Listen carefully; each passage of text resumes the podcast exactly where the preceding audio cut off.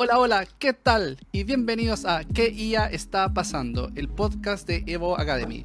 Tengo aquí junto a mí dos grandes amigos. Voy primero con ellos. Ignacio, ¿cómo estás? Bien, gracias. ¿Y tú?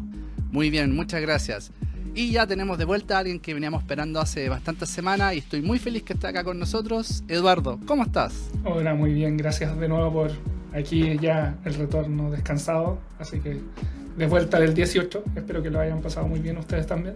Oh, qué rico, qué rico el 18. Bueno, ustedes lo celebraron porque yo estoy acá fuera de Chile, así es que lo, vi una imagen, no, vamos, no nos vamos a hablar, lo vamos a dejar ahí. Vi una imagen de ustedes, pero me gustó verlos bastante felices. Ok, chicos, entonces, ¿les parece que partamos ya con el podcast? El día de hoy vamos a hablar sobre un tema que yo creo que todos lo han escuchado en algún momento, pero tengo mis dudas si es que efectivamente lo hemos tratado desde una perspectiva mucho más profunda. Y este concepto que vamos a, tratar hoy día es los LLM. ¿Ustedes lo han escuchado, chiquillos? Perfecto. Bueno, lo hemos mencionado en el podcast anteriormente. Los LLM son los Large Language Models. Hemos hablado de qué se tratan y algunos ejemplos. ChatGPT es el típico ejemplo. Pero nunca hemos entrado en detalle cómo funcionan. No, nunca. De hecho, por eso mismo hemos decidido el día de hoy empezar a hablar sobre ello. Así que bueno, como tú bien dijiste, Ignacio, los LLM es el acrónimo de Large Language Model, que en su traducción al español es modelos de lenguaje grandes o gigantes, como, quieras traducirlo. Ahora, eh, en, este acrónimo existen dos conceptos grandes, valga la redundancia. El primero de ellos es large, que está relacionado con grande. Eso lo vamos a dejar en stand-by todavía, pero vamos a partir primero con el segundo, que son los modelos de lenguaje. Y como su nombre lo dice, modelo de lenguaje es un modelo que sabe o que modela bien el lenguaje. Oye, y, entrando un poco ahí el, con lo que era antes, digamos, yo me acuerdo cuando era chico se hablaba de lo que es el Natural Language Processing, ¿cierto? En, en, Exactamente, años atrás, años atrás.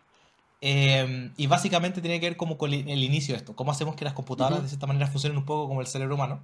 Y años después, ya estando en la universidad y todo, o un poquito como en el colegio, cuarto medio, salió todo este tema de, del paso a lo que viene a ser como eh, predicción estadística. Un poco mm. más asociado a cómo funciona el cerebro. El cerebro funciona tanto con el contexto de lo que está pasando, contexto de la persona con la que estás hablando y constantemente, aunque uno no esté consciente, está prediciendo un poco lo que va a seguir, ¿cierto? Porque hay como reglas. Entonces, de cierta manera, este era como el paso grande, dado que la computación lo permitía, a tratar de emular un poco mejor esta parte del procesamiento, digamos, del lenguaje que hace el humano.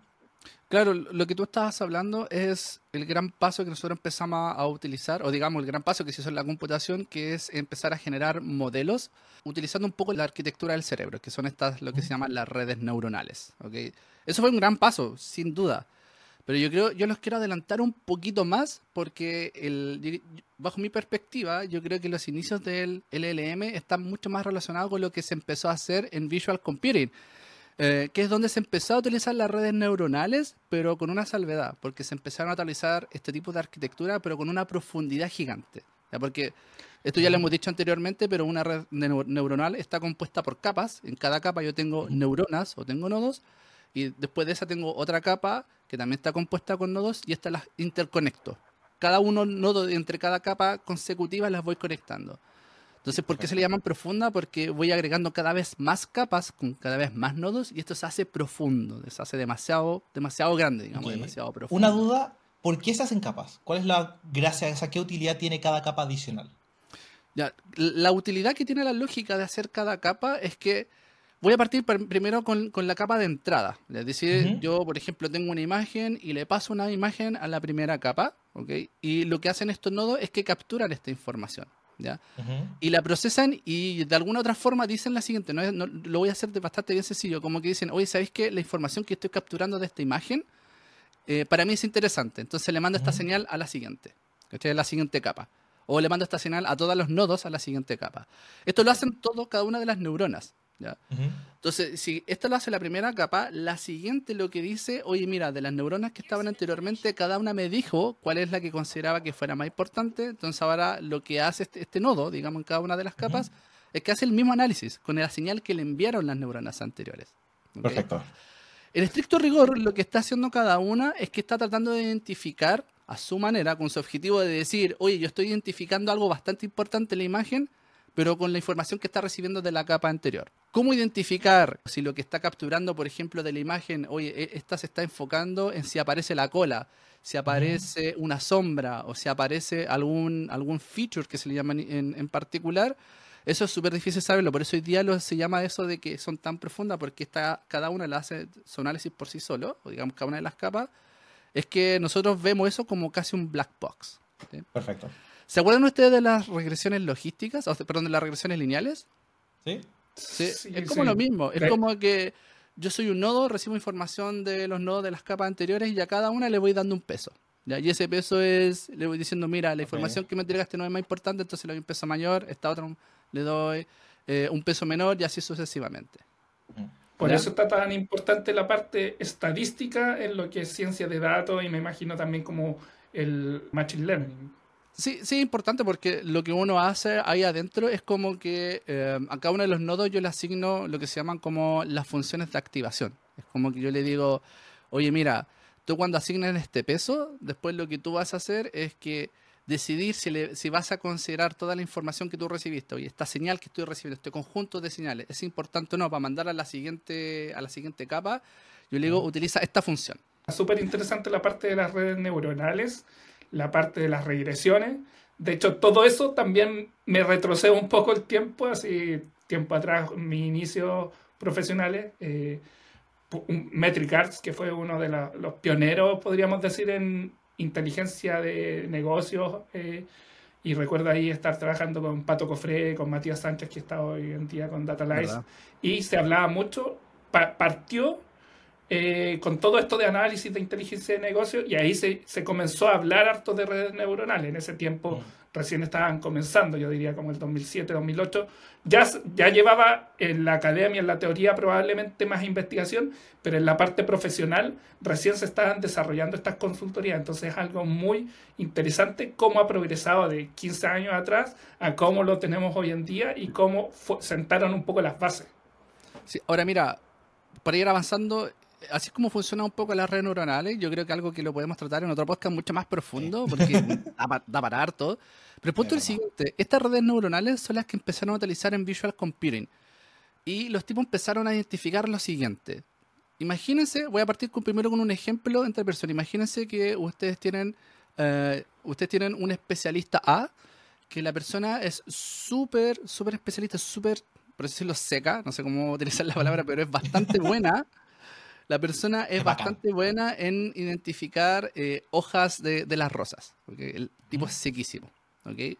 Tipos de hojas de rosa. O hojas de cualquier árbol, me imagino. cualquier árbol, pero no en particular de cualquier árbol. Yo quiero, quiero ser específico que sea hojas de rosas. Solo rosas. Solo rosas. ¿okay? Y tengo otra persona también un especialista B que no es especialista en nada. No, no sabe identificar nada, no sabe identificar ninguna hoja, no, no sabe absolutamente nada. ¿ya? Y ustedes tienen la tarea de poder ahora, eh, tienen que de alguna otra forma tener un especialista para que sepa identificar las eh, estas hojas que aparecen en, la de Canadá. ¿Cómo, ¿Cómo, se llama? ¿Cuál es ese, tipo de hojas? ¿La de Maple? Las de Maple. Tiene otro nombre, pero... La hoja de arce, ¿ok? Y tiene que, tiene que saber, tienen que tener un tercer, un tercer pleito que es tener esta hoja de arce. ¿Ya? Si yo le hago una pregunta a ustedes, por ejemplo, yo les digo, oye, mira, entre utilizar el especialista A para yo entrenarlo y decir, mira, ahora adelante tienes que empezar a, aprender cómo identificar las hojas de arce, o puedo tomar el especialista B y también lo tengo que entrenar para identificar las hojas de arce. ¿Cuál de ustedes dos creen que se va a demorar menos y además lo va a hacer mejor? El primero, el que ya conocía las hojas. ¿Cierto? El, el primero, exacto, porque lo más probable es que el especialista lo que tú muy bien dijiste, Eduardo, ya sabe que es una hoja al menos, probablemente sabe que la hoja está más cerca del tallo, distintos patrones que uno puede identificar de lo que es una hoja. Si yo empiezo con el especialista B, tiene que partir aprendiendo de lo que es una hoja, cuáles son los patrones, diferenciarse de lo que no es una hoja y así sucesivamente.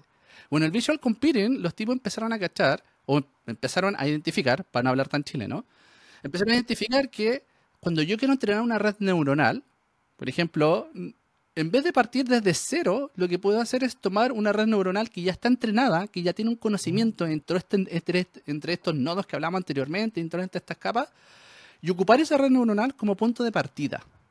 Y desde ahí empezar a entrenarlo. Esos son los famosos modelos de entrenamiento. No, esos son los famosos modelos preentrenados. Como que cuando yo hablo de los modelos preentrenados, es decir, yo en vez de partir desde cero, voy a tomar un modelo preentrenado en alguna tarea muy similar o en algo más generalizable, pero ese va a ser mi punto de partida. Y eso empezaron a identificar que en Visual Computing funcionaba muy bien. Entonces los tipos dijeron, oye, ¿sabes qué? ¿Qué pasa si eso también lo empezamos a hacer ahora en, en NLP? Que es lo que tú habías nombrado, Ignacio, en un principio, este es Natural Language Processing.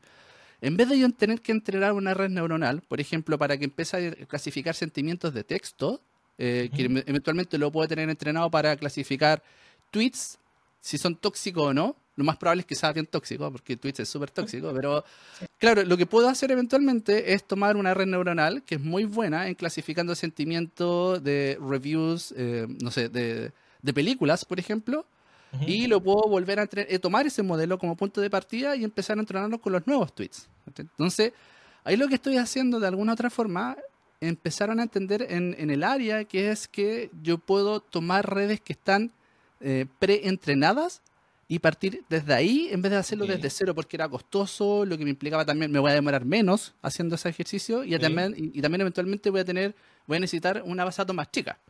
Una consulta. Tengo una... Dale. ya, los dos están con dudas. Los, dos están con dudas. Ya, pero, pero, quizás, la, quizás la misma. En, en ese momento, ¿qué lo hizo pensar que no era mejor tomar algo que ya existía? ¿Era la duda de que la información quizás estaba como dañada o, o manchada por era falsa o simplemente porque ellos no tenían la certeza de cómo había sido entrenado? Ah, la, lógica, la lógica es lo que mismo recién dijo Eduardo, porque hay ciertos patrones que se repiten. O sea, no, mi duda es por qué pensaron, por qué no lo hicieron antes. Porque ahora suena súper lógico, digamos, en, retrospectiva. Ah. Obvio que hay que entrenarlo con algo que ya existe mejor. Pero en ese momento claramente no pensaban que era, que era así. Mi duda es por qué. Lo más probable, mira, no, tengo la respuesta ahora, pero yo, yo inferiría es que en su momento lo que hacía anteriormente es que yo tomaba un modelo y lo estrenaba específicamente para esa base de datos y en esa tarea en particular. Ah, ok, perfecto. Entonces lo más probable que se creía es que ese modelo aprendió, como tú hablaste de estadística, estas redes neuronales aprendieron la distribución de esos datos.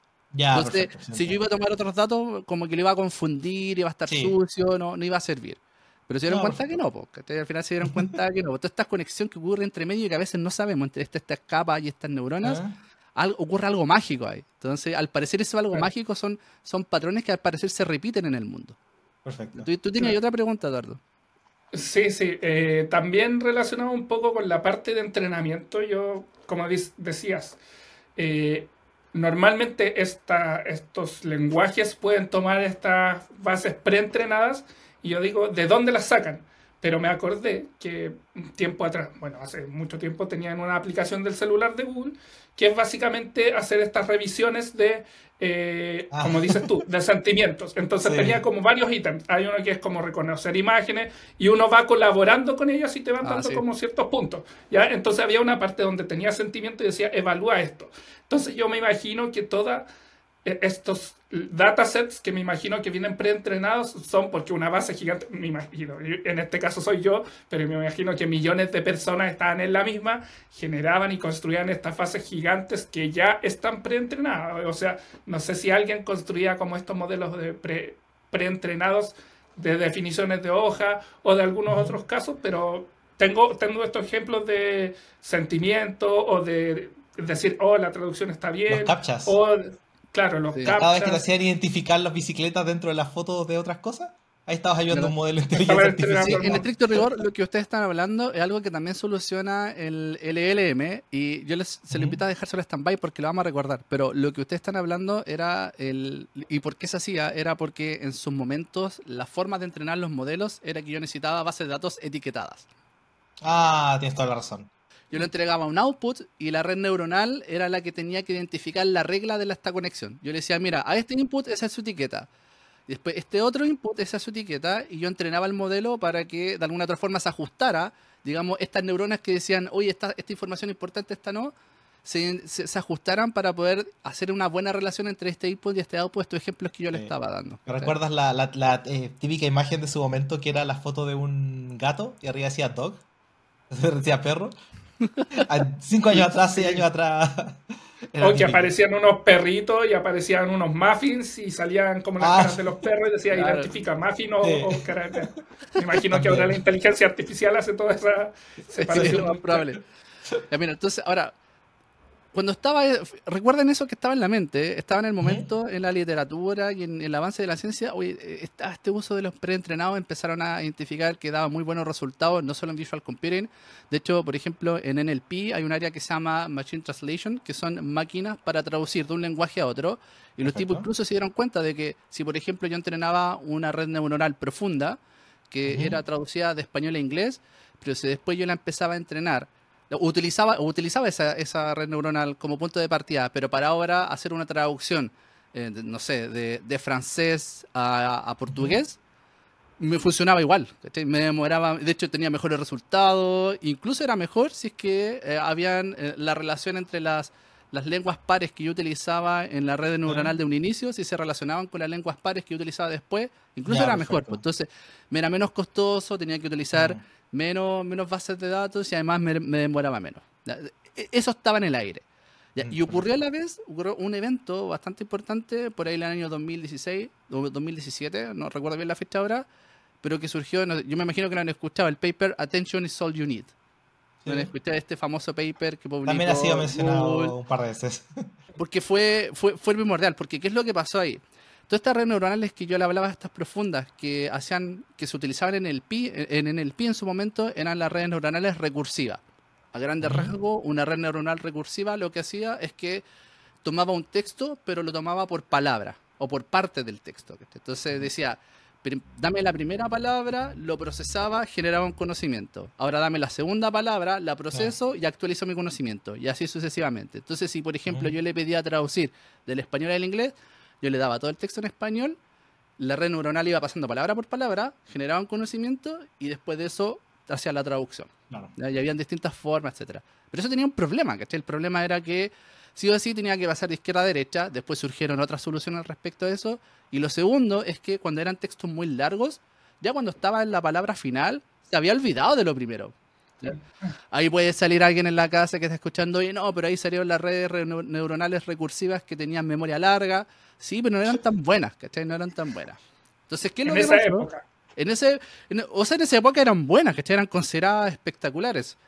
Pero era súper costoso, se demoraba mm. en, procesarlo, tenías que pasar uno por uno. Hasta que salió Attention is All You Need y lo que ellos plantearon fue, mira, ¿sabéis qué? Ellos generaron un, por decirlo, una forma de cómputo, que es decir, tú me pasas un texto y yo te entrego de vuelta un score para cada parte del texto donde el score lo que significa es la, parte más importante de ese texto. ¿Qué es lo que significa eso? Es como, oye, tú me pasas... Algo así como la parte semántica, como un análisis semántico de la palabra, de la frase, del texto. Un análisis semántico en el sentido de decir, en esta frase en particular, las palabras más importantes son estas. Incluso e identifica las relaciones entre ellas, no solamente de una dirección, sino que de la palabra completa es como, por ejemplo, en la palabra, en, la frase eh, eh, camarón que se duerme se le lleva la corriente, probablemente las palabras más importantes son camarón, duerme, corriente.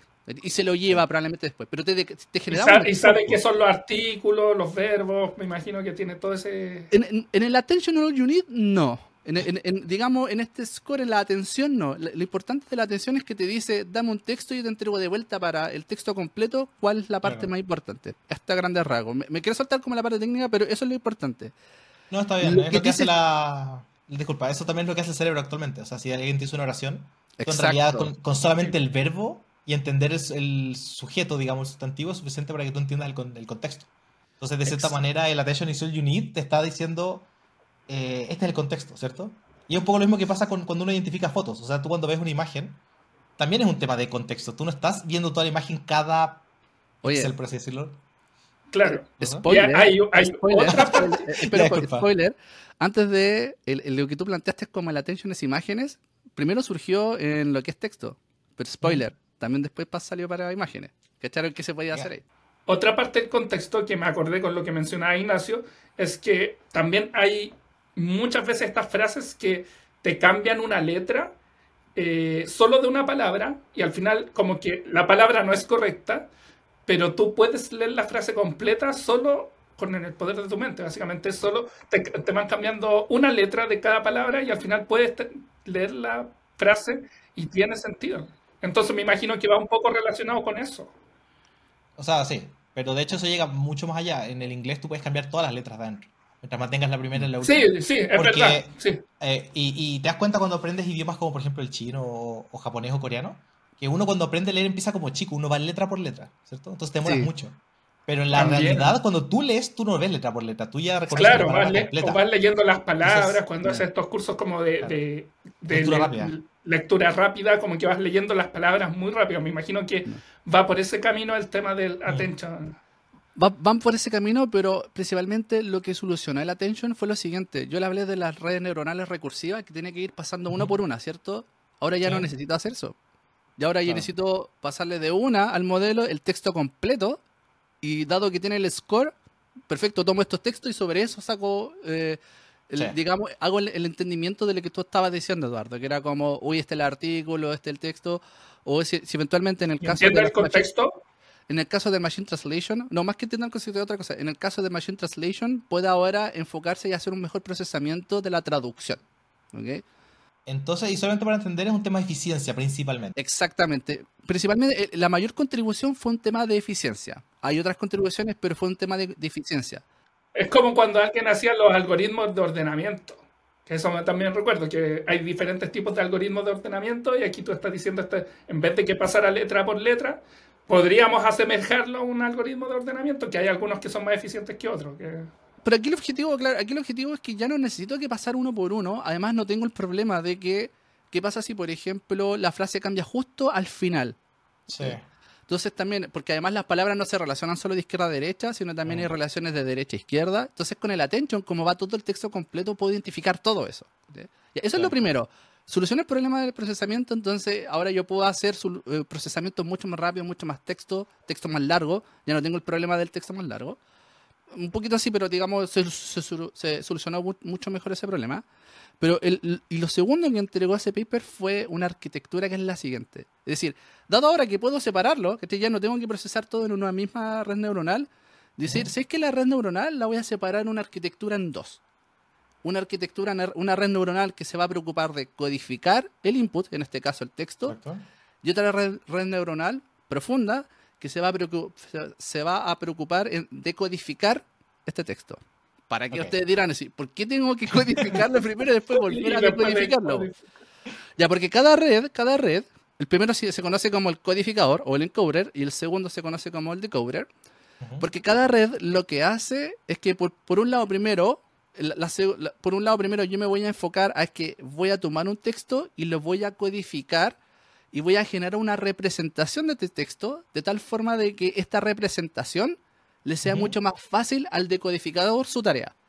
Y después el decodificador va a tomar esta representación y va a tratar de hacer lo mejor posible en la tarea por la que fue mandatada. Entonces, por ejemplo, si voy a traducir de español a inglés, entonces yo le paso al, codificador el texto en español el, codificador va a generar una representación pensando en que esa representación va a ser utilizada para el decodificador para traducir.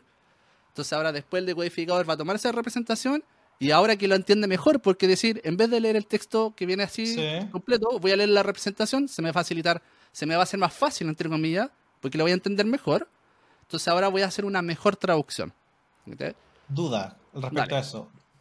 ¿Sería correcto decir que lo que está haciendo de cierta manera es que está tomando una frase completa, sacando las palabras más importantes, traduciendo las palabras más importantes y después, dado que ahora está en un nuevo idioma, con esas palabras tratando de rellenar las palabras menos importantes en base al nuevo contexto que tiene el idioma? Más que eso, hace lo que dijo Eduardo en un principio. Mira, acá hay un artículo, acá hay un sustantivo, hay un adjetivo, está la relación de acá para acá, y puede ser lo que usted le llama en el contexto, que en estricto rigor em, no, está, no está cierto, pero entiendo el punto, que es como mm. generar representación que lo puedo entender mejor, pero lo puede entender mejor el, decodificador. Entonces, ahora me estoy enfocando, fíjense, igual piénselo la lógica, porque en estricto rigor lo que está haciendo el, el, el encoder es hacer una representación del lenguaje. Eso es lo que como este texto lo estoy representando. ¿Está? Sí. Entonces los tipos dijeron, De ahí surgió el año siguiente, porque este es el, e, e, este es el, el- el primer avance, es el attention, dice, ahora somos más eficientes, y lo segundo, estoy separando, estoy haciendo una, un- una arquitectura de dos redes neuronales, una que se preocupa, se preocupa en hacer una representación mucho mejor de, digamos, del texto, de cualquier texto que le esté entregando, y además lo estoy otro decodificador que entiende muy bien esa representación. Entonces, al año siguiente, los tipos, también de Google, dijeron que publicaron un paper que se llama BERT, que aquí salió el primer modelo de lenguaje, donde dijeron lo siguiente, ¿se acuerdan lo que yo les comenté en la historia al principio? Que era que yo tomaba una red neuronal que había sido entrenada para algo en un principio y después yo la retomaba eso como punto de inicio para la tarea en que yo estoy haciéndolo en, en otro contexto, en otro, en otro caso. Los tipos dijeron lo mismo. Oye, ¿por qué no mejor tomamos este Attention is All You Need, tomamos este Transformer y generamos un modelo que esté como más generalizable, que no sea solamente para Mm. clasificar texto, que no sea solamente para traducir texto, sino que el objetivo sea algo más general, para que el día de mañana yo tome ese modelo y después pueda hacer como punto de partida y lo pueda hacer para otras tareas. Entonces, los tipos lo que dijeron, ¿sabéis qué? Vamos a eh, entrenar un modelo que aprenda del lenguaje. Que eso es como lo general. Si yo conozco bien el lenguaje y yo conozco estos patrones, así como por ejemplo el especialista que era de hojas de rosas, yo puedo poner un especialista de hojas, ¿cachai? uno algo más general, para después yo empezar a utilizarlo en tareas mucho más específicas.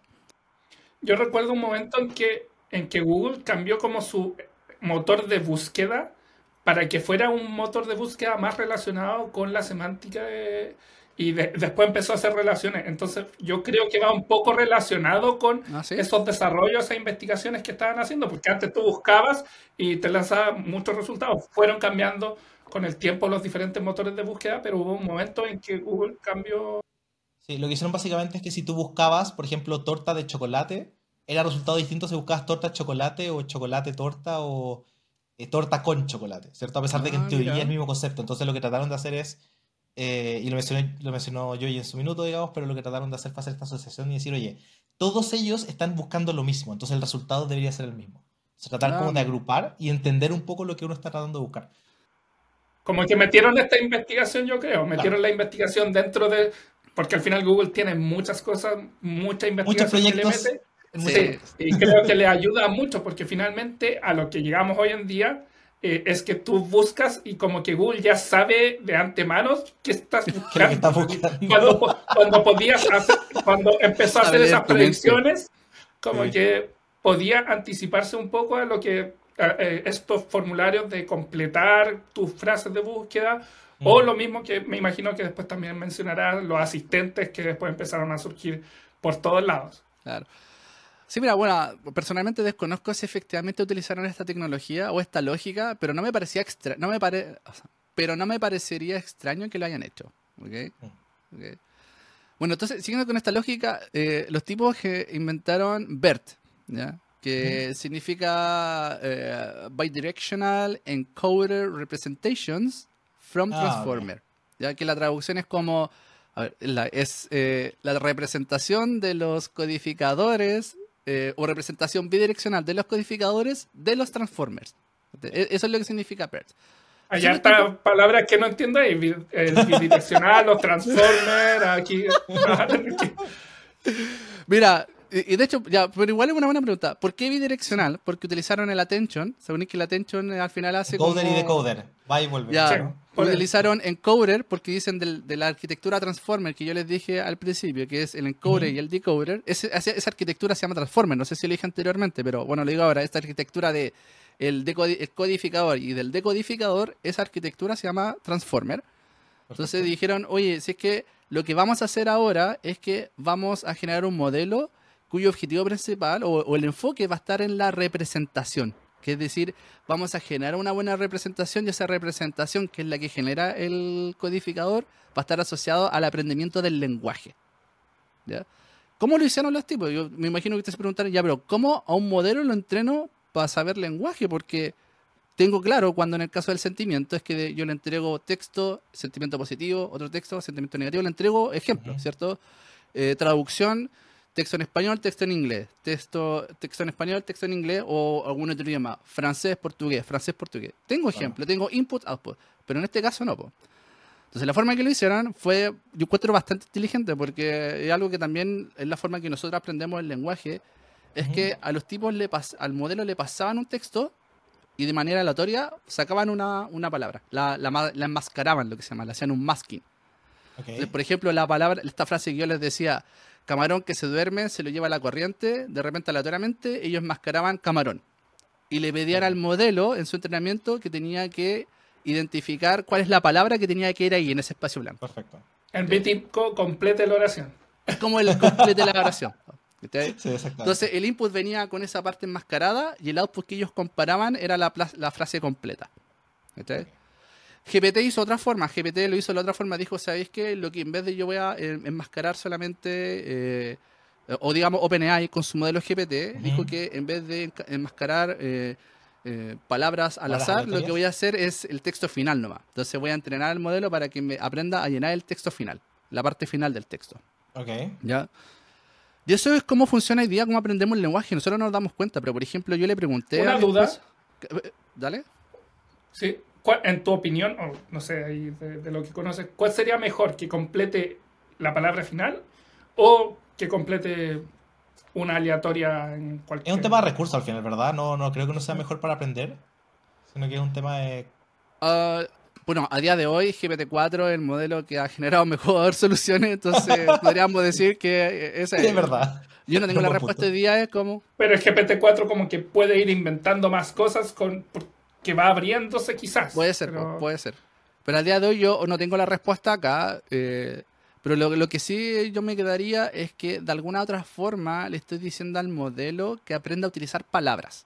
En Claro. estricto rigor. Es como, Claro. mm, tengo que decir algo acá, lo tengo que rellenar. Porque ocurre hoy día con los niños, cuando el niño está empezando a aprender a hablar, lo que hace es que no usa las palabras. Entonces dice como que te apunta cuando quiere un auto, dice como "A- auto, auto. Mm. Entonces la mamá o el papá o el tío, cualquier familiar le dice, ah, lo que tú quieres el auto, quieres el auto, entonces el niño entiende que la frase completa no es auto solamente, sino es Sí, quieres el auto. ¿sí? Y la yo le pregunté a la Pilar, que mi esposa, ella eh, trabaja con niños, educadora de párvulos, y me dice que sí, efectivamente es así como le enseñan a los niños. Sí, claro. Entonces, la lógica es esa. Y aquí ocurre lo interesante. Los tipos cuando publicaron este paper, el BERT, eh, después cacharon que, perfecto, tengo un encoder, tiene una representación del lenguaje, entonces ahora lo que puedo hacer es que ahora yo le puedo meter una capa adicional y eventualmente puedo utilizar este modelo como partida para las, eh, la- las tareas específicas. Y aquí ocurren cosas bastante interesantes, porque por ejemplo, el modelo fue entrenado solamente para llenar espacios, ¿cierto? Espacios vacíos. Pero los tipos cacharon que si yo escribía un texto que decía, eh, por ejemplo, traduce este, este texto en inglés, al inglés, perdón, traduce este texto en inglés y le daban una palabra, un texto en español, entonces lo que tenía que ahora hacer el modelo era completar lo que faltaba. po. Y esa frase que completaba lo traducía al inglés. Perfecto, muy bien. Algo muy... no- no- que yo no, no sé por qué sus caras no están así, porque... Porque el modelo no fue entrenado para eso. Eh, pi- Piénsalo bien, yo nunca el modelo lo entrené con texto en español, texto en inglés, texto en español, texto en inglés, sino que solamente le dije completa espacio nomás, completa espacio, ¿cachai? Entonces cuando yo le dije, le pongo un texto que dice, traduce del español al inglés, y le pongo el texto en el español, y después cuando me lo completa de vuelta, sabe completar el texto en inglés de vuelta, aun cuando no fue específicamente entrenado para eso, es... No Duda solo eso. eso. Calma, Ah, y no dale, solo eso, para que, para, que, para que ahora sí les reviente la cabeza. Los tipos empezaron a cachar también en que dijeron, oye, yo tomo este modelo, entonces, por ejemplo, yo puedo tomar un tweet, doy el texto del tweet, segunda línea, pongo la frase sentimiento dos puntos, tóxico. Tercera línea, tweet, dos puntos, otro tweet más. Ejemplo, cuarta línea, sentimiento no tóxico. Quinta línea, pongo tweet, dos puntos, le entrego un tweet. Después la última línea, pongo sentimiento, dos puntos y le pido al modelo que completa ahí. Y el modelo ponía el sentimiento.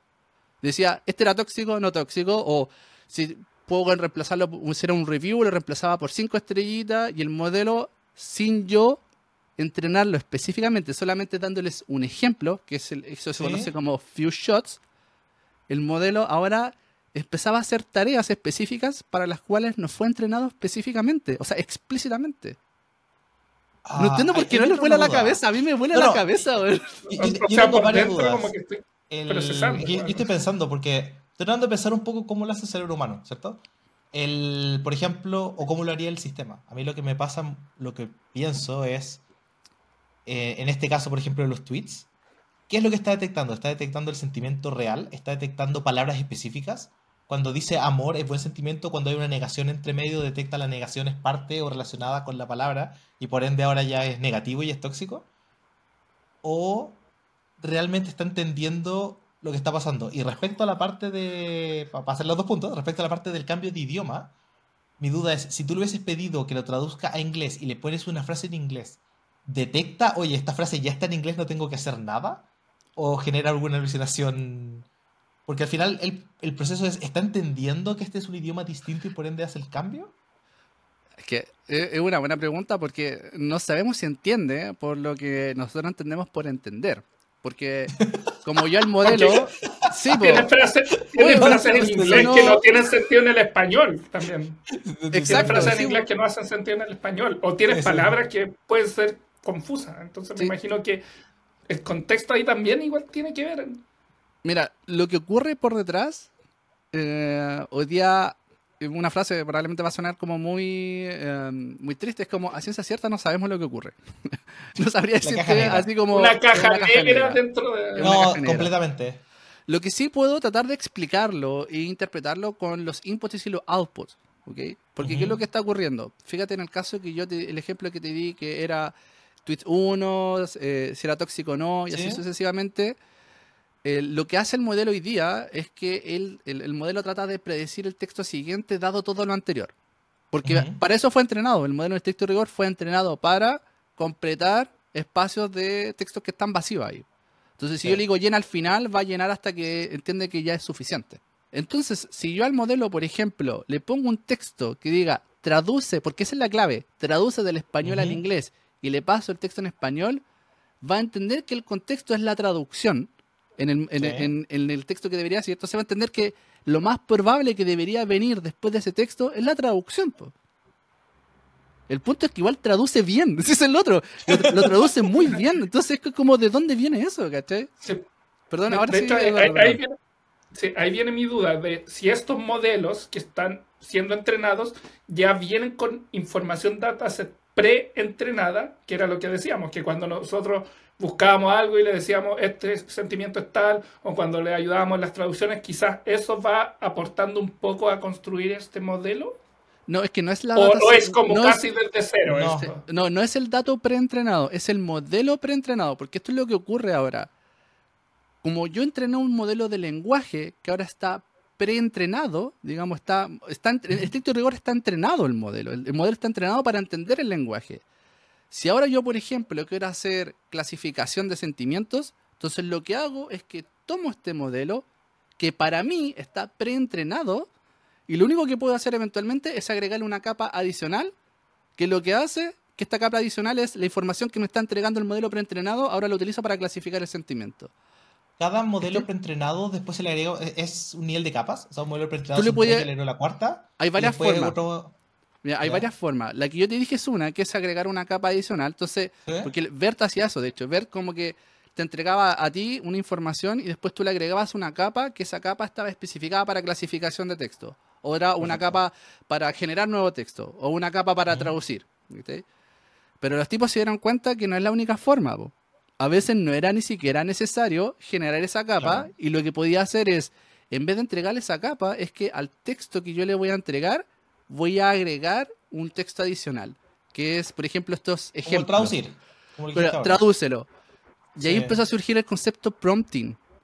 Porque lo que identificaron es que como el, como, como el modelo de lenguaje es voy a, predecir el siguiente texto dado el anterior, si yo agrego instrucción a este texto o le agrego ejemplos a través del few shots, el, el, el, mensaje se ajustaba a lo que uno quería. Perfecto. Entonces, no solamente con la capa lo puedo hacer, y ahí surgió ahora el, oh, ¿sabes que lo podemos hacer? También puedo utilizar el modelo completo, tal como viene nomás, este modelo preentrenado, y lo que hago ahora, hago el prompting nomás mejor. Entonces se ajusta a lo que yo estoy buscando. Sí, es verdad. Una, una, una duda tengo respecto al tema del idioma que estamos hablando recién.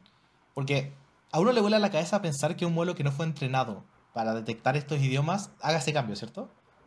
Pero eso también es bajo nuestro entendimiento de cómo funcionan los idiomas. Para nosotros los idiomas son como cosas distintas. Yo pensaría que para un modelo cómo funciona, en realidad el idioma lo ve como algo muy diferente a como lo vemos nosotros.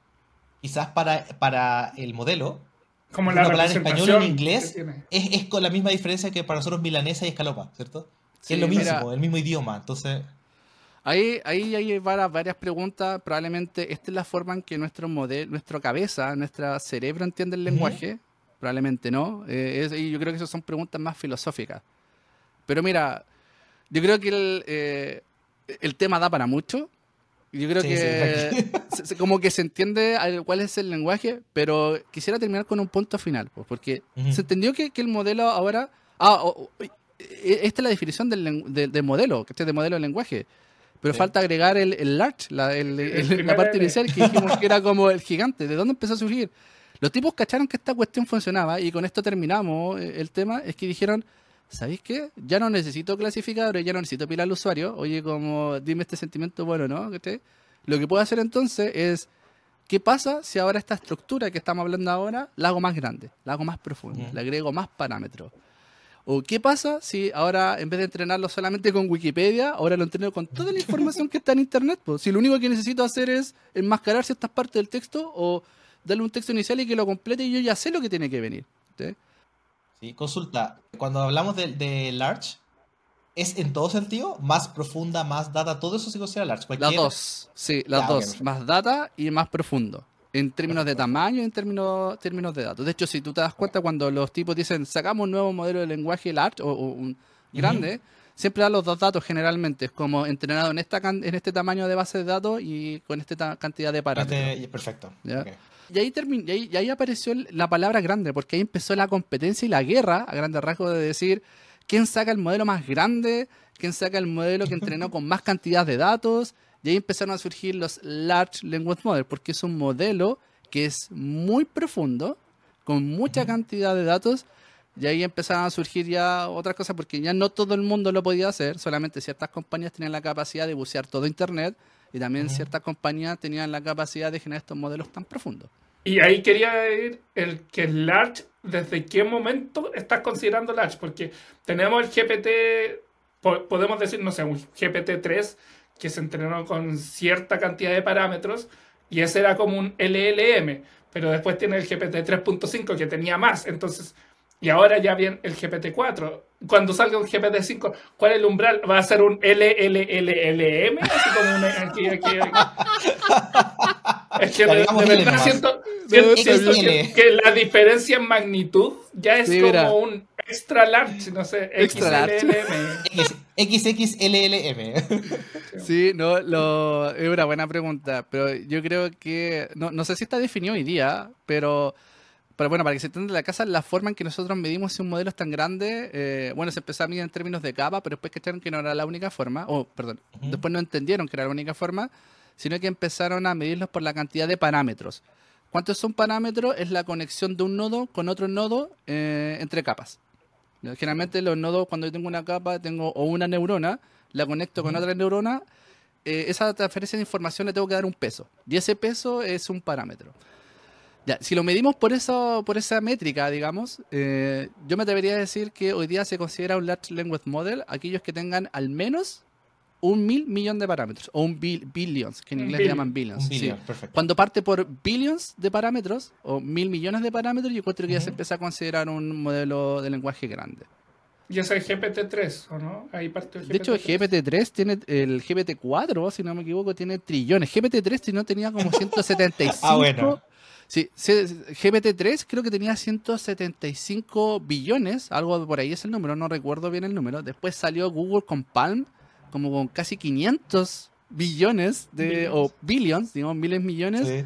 Y ahora dicen que GPT-4 no se sabe porque OpenAI es la empresa menos open Sí. de la vida.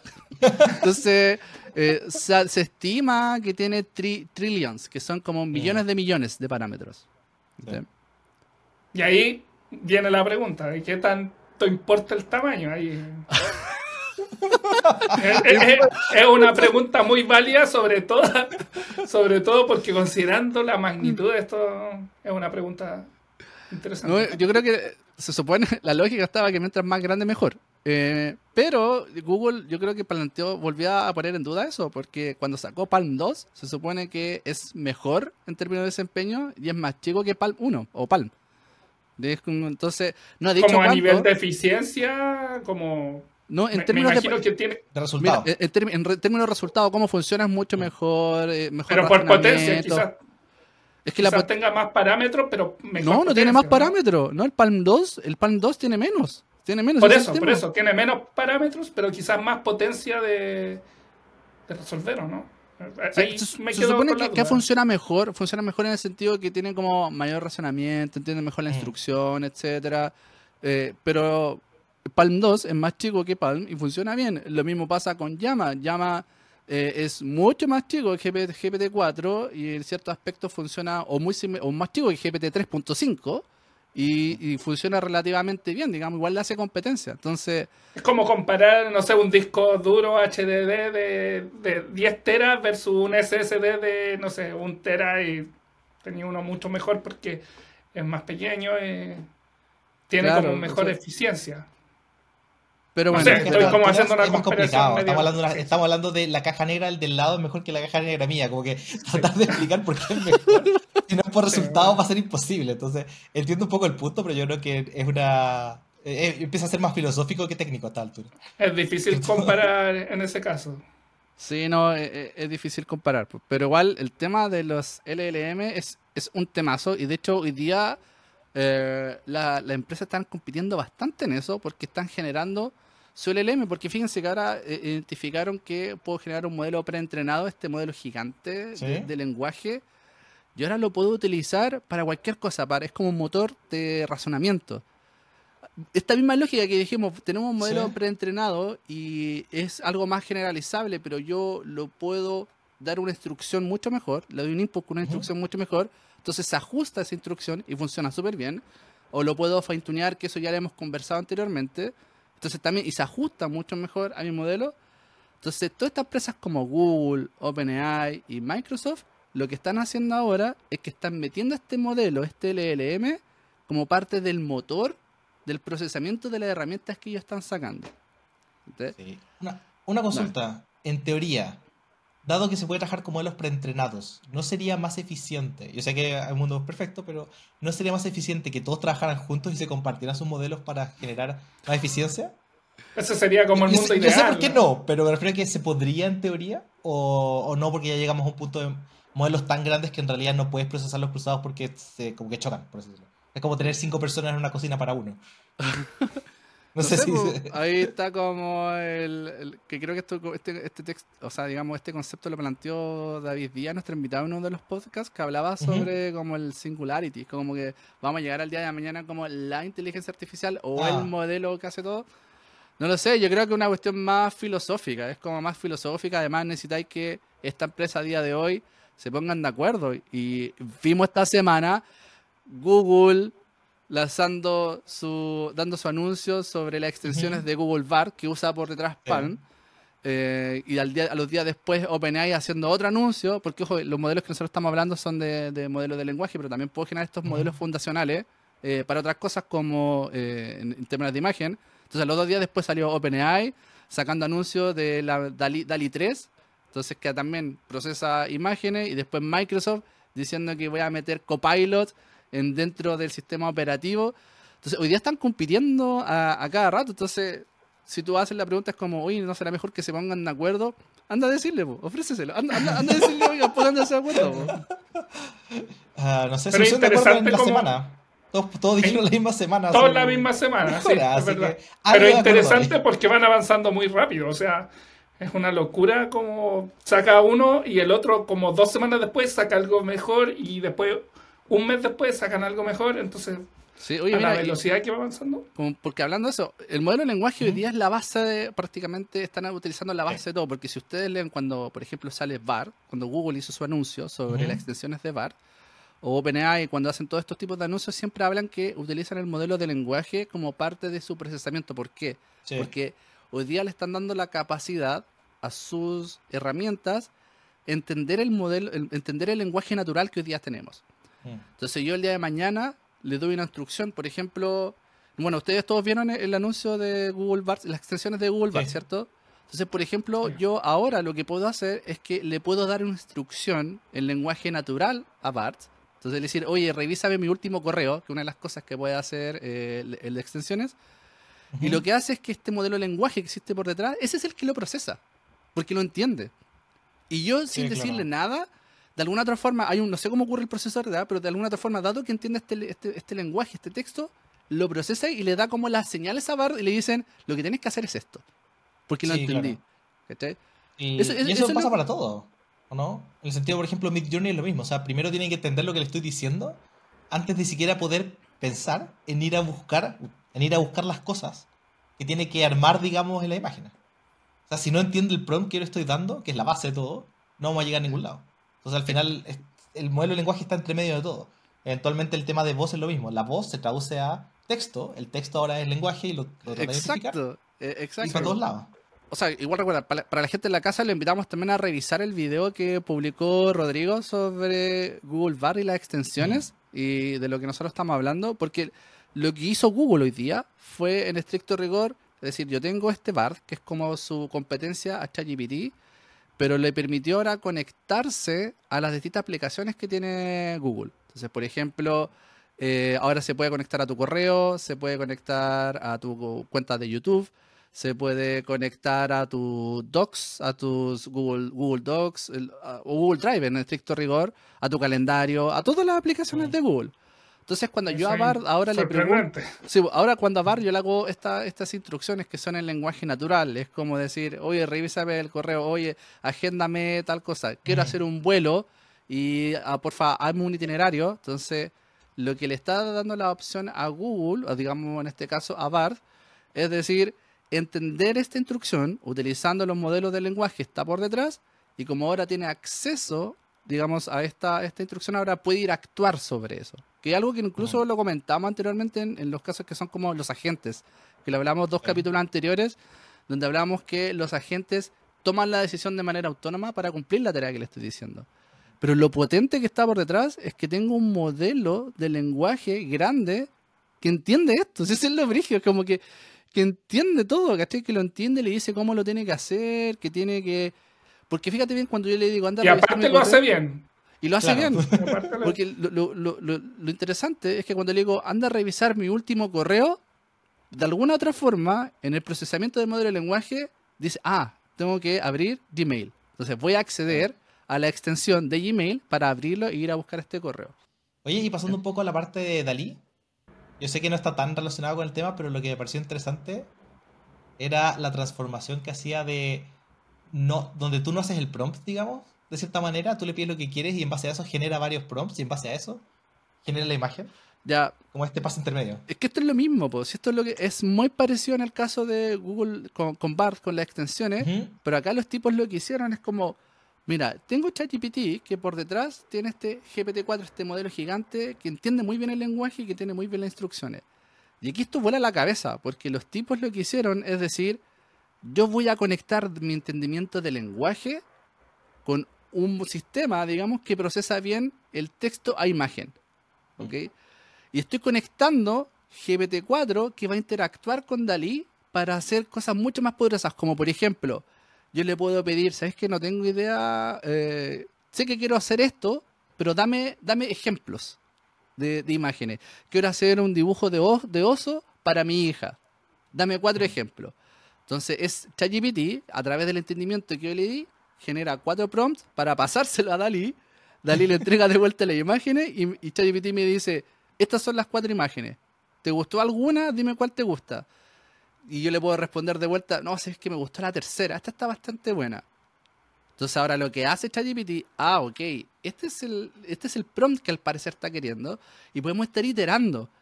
Pero todo Mm. eso a través del lenguaje natural. Si eso es lo interesante, es como a través Sí. del lenguaje natural. Entonces es como, Como que vas conversando con... esto es lo brigio, Mm, porque... Ba- básicamente. Es conversa- esto es lo brígido, porque a diferencia de Mid Journey, yo tengo que hacer la interacción, a ver si es que voy a probar con este prompt. No, si es que lo voy a cambiar. Sí. Voy a cambiar con, con este otro prompt. No, no, me está saliendo la imagen que me gusta. Pero acá lo que Claro. estoy haciendo, y esto es lo brígido, es que tengo un intermediario, que es ChatGPT, generando esos prompts por mí. En estricto y rigor, está reemplazando la función del prompt engineering. Si eso es La lo carrera brígido. que se creó hace... Eso es lo brígido. ya, ya es obsoleta. Ya reemplazó obsoleto. ¿Y por qué? Porque, nuevamente, volviendo a lo que hemos conversado durante todo el podcast, porque tiene un modelo de lenguaje por detrás gigante que fue entrenado con toda la información que está en Internet para entender muy bien la instrucción que yo le doy y generar este texto de vuelta. Entonces, si entiende que estamos hablando de generar prompt, prompt para Dalí, ¿tú crees que la gente de OpenAI no ha tenido, no tiene una base de datos gigante de cuáles han sido todos los prompts? Ya ha detectado, ¿sabéis que esta Sí, imagen sí la usa o esta imagen no la usa? Entonces sabe, en estricto rigor empezó de alguna otra forma también a entrenar y tiene una base de datos buena para decir qué prompts son buenos y cuáles no.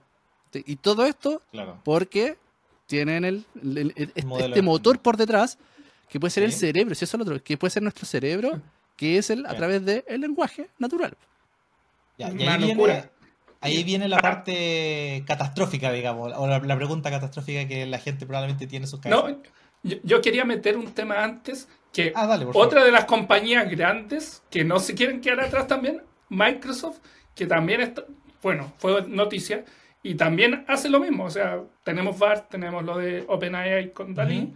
Y Microsoft también, Copilot, me imagino Ah. que está todo relacionado, también te ayuda mucho con, con todas las tareas detrás, como que hace estas relaciones, como que finalmente también es una locura. Es muy parecido a lo que veo con BART, pero como que un asistente, pero por el lado de, de Microsoft. Claro. También. Ahí la diferencia son las herramientas, ¿cierto? O sea, si tú tienes Outlook, Sí. tiene tu correo, tiene las tiene tu calendario, eh, pero Google tiene Google Maps, digamos, Google está Claro. en a otro Pero nivel, también piensa, Pero la misma piensa con la misma lógica. Es lo mismo, exactamente. exactamente, Pero, pero es la misma lógica, o sea, es, es la misma lógica, sí. Fíjense, por eso está, por eso es súper importante el tema de LLM.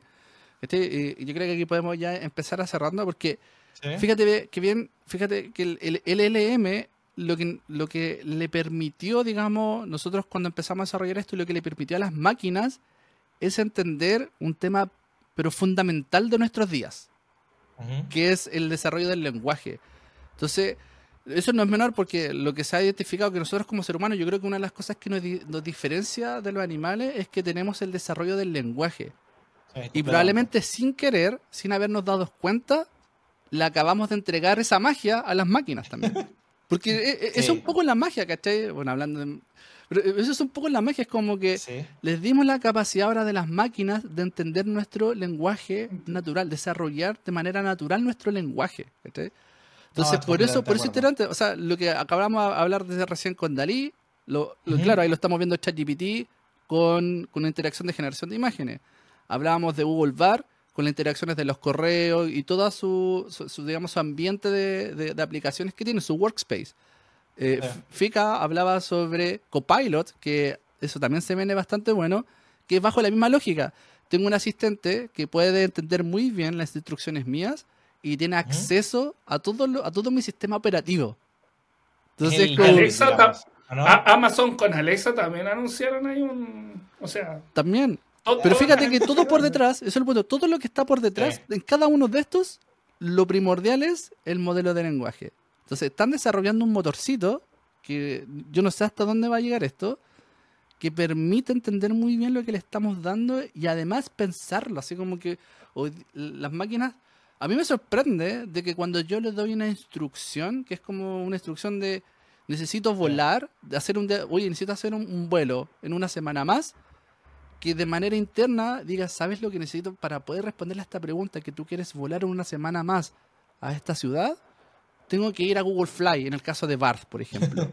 Sí, claro. ¿Cómo, cómo, ¿Cómo hace ese razonamiento si nunca fue entrenado para eso en estricto rigor? ¿Cómo el modelo, de alguna otra forma, razona y dice, ah, Sí, tengo claro. que ir a Google Flights, a hacer esta búsqueda, ¿es Flights? ¿O Flights? Bueno, a Google Flights, a Google Flights, tengo que hacer esta búsqueda y, eso para mí te busca que- hoteles, te busca lugares, Exacto. cosas Claro. que hacer. Sí, Entonces, por- completamente. Ahora, claro, todos estos anuncios que vimos esta semana están hay- tiene el punto principal por detrás, que son los modelos de lenguaje. Todo lo que hoy día hablamos, probablemente quizá un poquito pasado, no, no olvidamos un poquito, un poquito de las noticias, pero yo creo que era, es fundamental entender lo que está por detrás. Así como le damos, le damos harto tiempo, pero yo creo que es fundamental entender este motor que está por detrás y por qué es tan importante la guerra que se está generando hoy día entre estas empresas. Porque cada una está peleando Sí. para, para que ella que saque el motor del el, el modelo de lenguaje grande más potente, con mayor capacidad. ¿Cachai? Claro. Oye, y ahí me quedan dos dudas chiquititas para ir cerrando. La primera mencionaste el tema de la magia, ¿cierto? Y sale un poco el tema de las, estas alucinaciones Ah, que, tiene, que tienen estos lenguajes.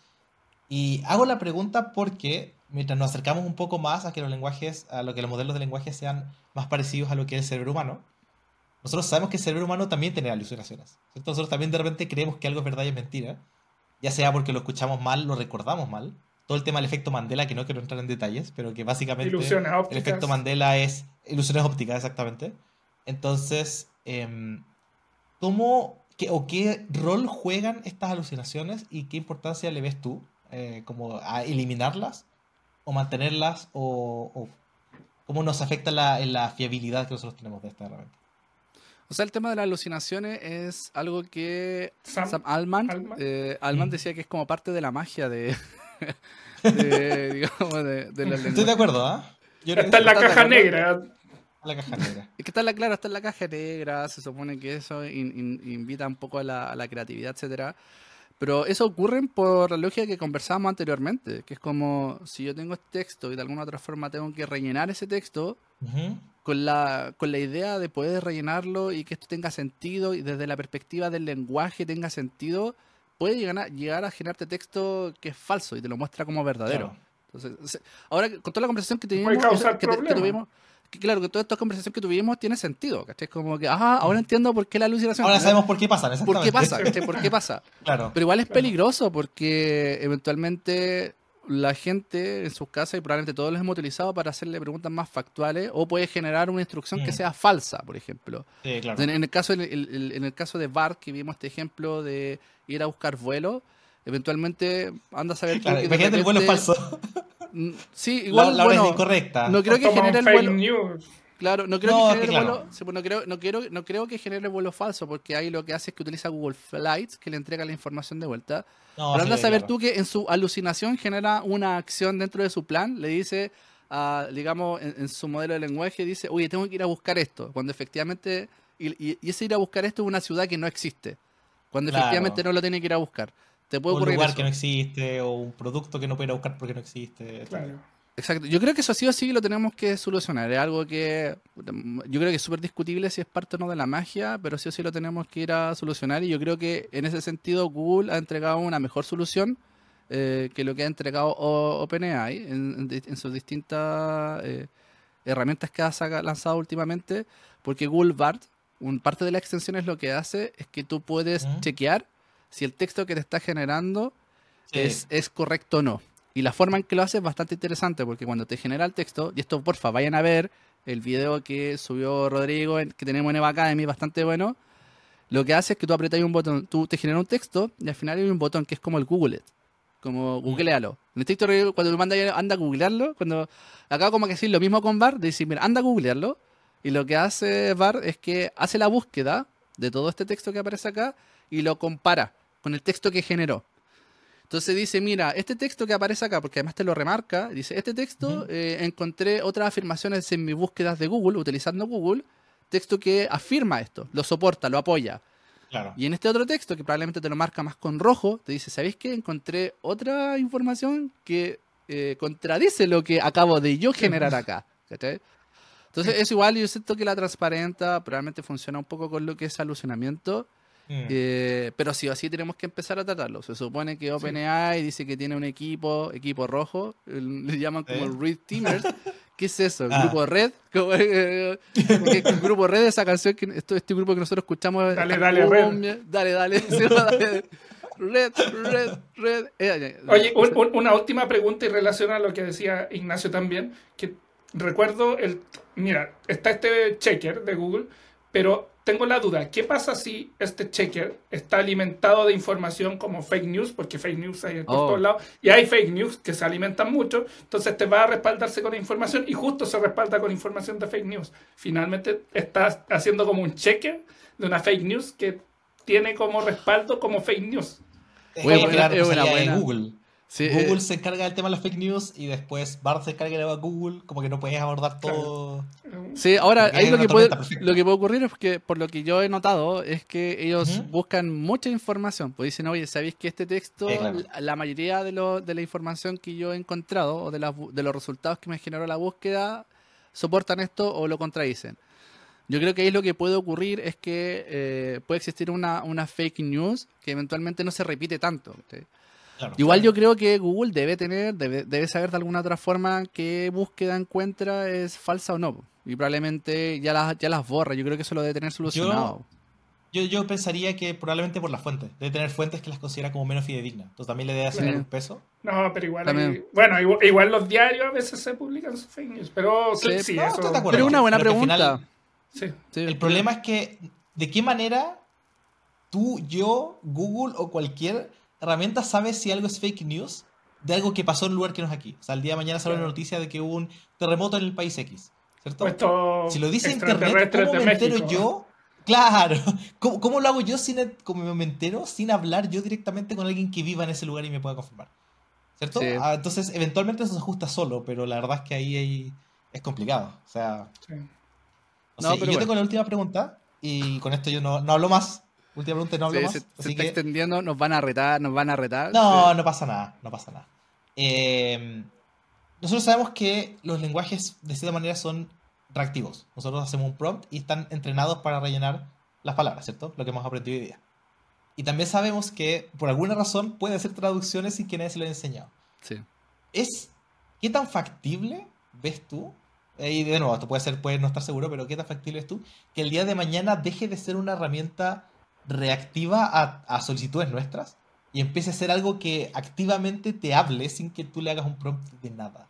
Que yo creo que es el miedo que tiene la gente de que el día de mañana tu celular de repente te, te, te haga un aviso y te, se vuelva como sentient, digamos, y te diga como estoy atrapado en un celular.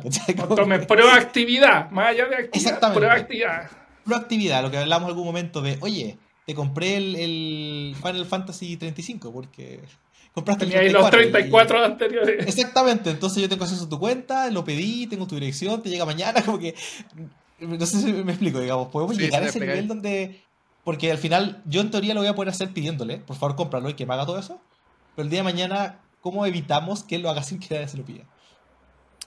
Uy, no sé, yo creo que es una pregunta bastante abierta. Yo al día de hoy no me quiero aventurar si es que es posible o no. No, no, no me atrevería a aventurar. Por cómo está avanzando la tecnología al día de hoy. Sí, no, claro. Y de hecho yo creo Podemos que... una- dejarla como abierta a los Eso decir, eh, Yo creo que es una muy buena, una muy buena pregunta para cerrar el podcast y dejársela abierto. O sea, con Mm. todo lo que hemos conversado hoy día, con ahora el entendimiento de este modelo Mm. de lenguaje que se está utilizando como motor en todo, eh, a ver si es que ellos, ellos creen que esto es posible y en qué. A ver, es como en, en qué le habrían posible.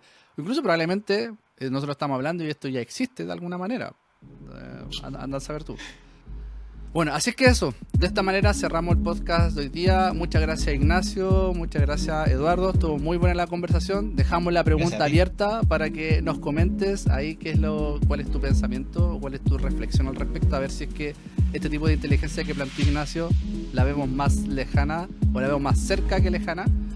Y bueno, y si quieres también seguir escuchando más capítulos de nosotros, puedes ir a Spotify, te invitamos a ir a escucharlos. Si ya, están, si ya estás en Spotify escuchando y ir a ver otros capítulos, te invitamos a darnos following o poner estas también cinco estrellitas, estrellitas si te gustó harto este podcast. Puedes también ir a ver nuestras redes sociales, siguiendo, siguiéndonos como Evo ACDM, donde también estamos subiendo más información al respecto de lo que es la inteligencia- inteligencia artificial. Y también nos puedes visitar en nuestra página web, donde subimos harto contenido en www.evoacademy.cl. Así que eso, ya están invitados y nos vemos hasta la próxima. Hasta luego. Nos vemos. Chao. Hola, hola, ¿qué tal? Y bienvenidos a ¿Qué IA está pasando? El podcast de Evo Academy. Y en el día de hoy me acompañan dos grandes amigos. Voy primero con ellos. Eh, uy, se me olvidó el nombre. bueno, no sé por qué. Paso falso. Voy a partir de nuevo. No sé. Ya, dale, dale. oh, como que, oh,